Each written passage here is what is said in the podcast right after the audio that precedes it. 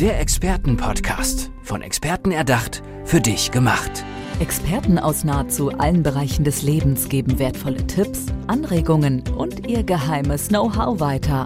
Präzise, klar und direkt anwendbar. Von A wie Affiliate bis Z wie Zeitmanagement. Der Expertenpodcast macht dein Leben leichter. Es liegt alles in unseren Genen, sagt der Volksmund. Aber ganz so richtig ist das nicht, denn wir können unsere Gene beeinflussen. Mein nächster Gast, Dr. Hans-Jürgen Raschke, weiß auch, wie das geht. Zum Beispiel, indem man jede Woche einen Regenbogen isst. Hans-Jürgen, du meinst auch etwas ganz anderes damit, oder? Ja, genau. Vielleicht äh, ganz kurz für unsere Zuhörer. Auch ich war bis vor 15 Jahren der Meinung, dass wir unseren Genen schicksalhaft ausgeliefert sind.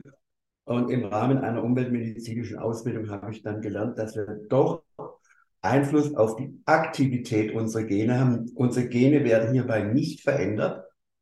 Es ist keine Gentechnologie, sodass die Gene mehr zu unseren Gunsten arbeiten, dass sie uns zum Beispiel äh, durchaus auch äh, vor äh, Krebs schützen können.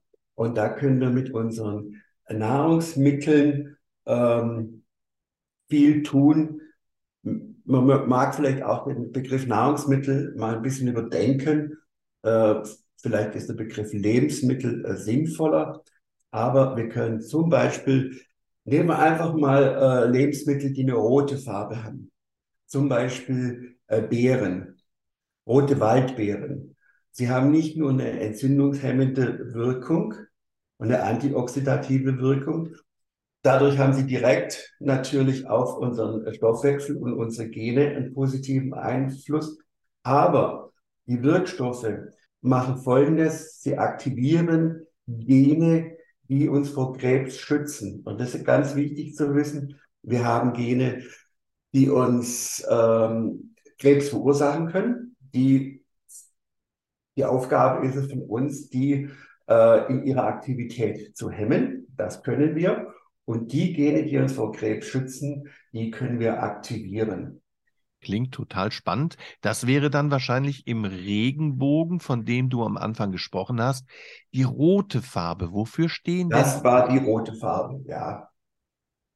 Ähm, ich nehme jetzt mal ganz willkürlich äh, grüne Lebensmittel raus. Äh, zum Beispiel gehe ich heute, wenn ich einkaufen gehe, äh, mit einer ganz anderen Motivation einkaufen. Äh, eines meiner Lieblingsnahrungsmittel ist zum Beispiel Brokkoli geworden. Und wenn ich im Hotel bin und da gibt es ein, ein Buffet, ich nehme immer den Brokkoli raus und verzichte eben auf Pommes und Nudeln. Ähm, weil gerade äh, die grünen Farbstoffe haben äh, nicht nur auch wieder eine, eine entzündungshemmende Wirkung, aber sie reduzieren auch das Risiko äh, von, von Krebs. Oder auch nehmen wir mal den grünen Farbstoff aus einem grünen Tee. Da sind sogenannte Polyphenole drin. Die machen Folgendes. Nicht nur, dass sie im Körper Benzol entgiften. Benzol ist stark krebserregend. Sie machen aber auch Folgendes. Sie aktivieren Zellen, äh, Gene, die uns wiederum vor Krebs äh, schützen. Ende, ähm, das ist zum Beispiel die grüne Farbe. Ähm, was haben wir denn noch so alles? Wir haben noch das Blaue. Auch ähm, das Blaue äh, haben wieder ähm, Anthocyane. Da ist zum Beispiel auch die Aubergine dabei als Gemüse. Äh, auch rote Trauben dabei. Auch die haben wiederum eine entzündungshemmende Wirkung. Aber zum Beispiel äh, sind da sogenannte Flavonoide drin. Die machen Folgendes die schalten Gene, die für uns schädlich wären, schalten die ab. Das heißt also, es ist nicht immer sinnvoll, alle Gene anzuschalten, sondern die Gene, die uns schädigen, können wir auch über äh, gezielte Ernährung äh, eben äh, dämmen oder ähm, ganz hemmen. Oder was ich gestern wiederum ganz aktuell gelesen habe, auch aus äh, diesem äh, blauen und violetten äh, Pflanzen und Beeren, ist, dass da zum Beispiel das Quercitin drin ist. Ich zum Beispiel substituiere es schon seit ja, einem halben Jahr und dies macht Folgendes. Das ist so intelligent, das Quercitin, das schickt ähm, äh, Zellen über die Gene in den Zellen, Zellen, die schwach sind, die entartet sind, zum Beispiel bei der Leukämie in den Zelltod. Was kann uns Besseres passieren, als dass eine erkrankte, eine krebserkrankte Zelle in den Zelltod geht und sich dadurch nicht vermehren kann? Hm. Wenn ich dir so zuhöre, klingt das ja alles sehr logisch und ja auch sehr einfach. Man muss einfach nur seine Lebensmittel entsprechend aussuchen. Heißt das auch, dass unsere Ernährung, die wir ja alltäglich zu uns nehmen. Du hast eben Pommes und Nudeln angesprochen und so ein bisschen aus diesem gesunden Bewusstsein weggeführt haben?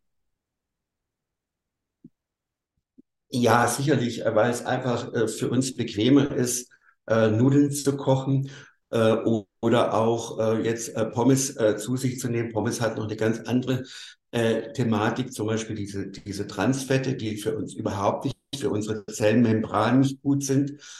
Ähm, das haben wir so ein bisschen, glaube ich, aus dem Auge verloren, weil es bequemer ist. Und ich, ich erzähle dir mal ein Beispiel. Ich wohne hier auf einem fast Dorf und wir haben eine liebe Nachbarin, die einen wunderschönen Garten hat. Im Umfeld gibt es Familien und allein im kurzen Umfeld gibt es 50 Kinder, Familien. Ähm, und die Nachbarin hat gesagt, ihr könnt bei uns die Himbeeren pflücken. Was ist passiert? Ich denke, Familien müssen ein bisschen aufs Geld achten. Keine einzige Familie ist zum Pflücken gekommen. Ich und meine Frau sind zum Pflücken gegangen. Das heißt, andere Lebensmittel, die ich aus dem Regal nehme, sind einfach bequemer. Und ich, Hans-Jürgen, gehe jetzt erstmal in die Küche und hole mir einen Apfel. Ich bedanke mich für dieses tolle Gespräch. Das, was ich jetzt die letzten Jahre gelernt habe, muss nach draußen. Super.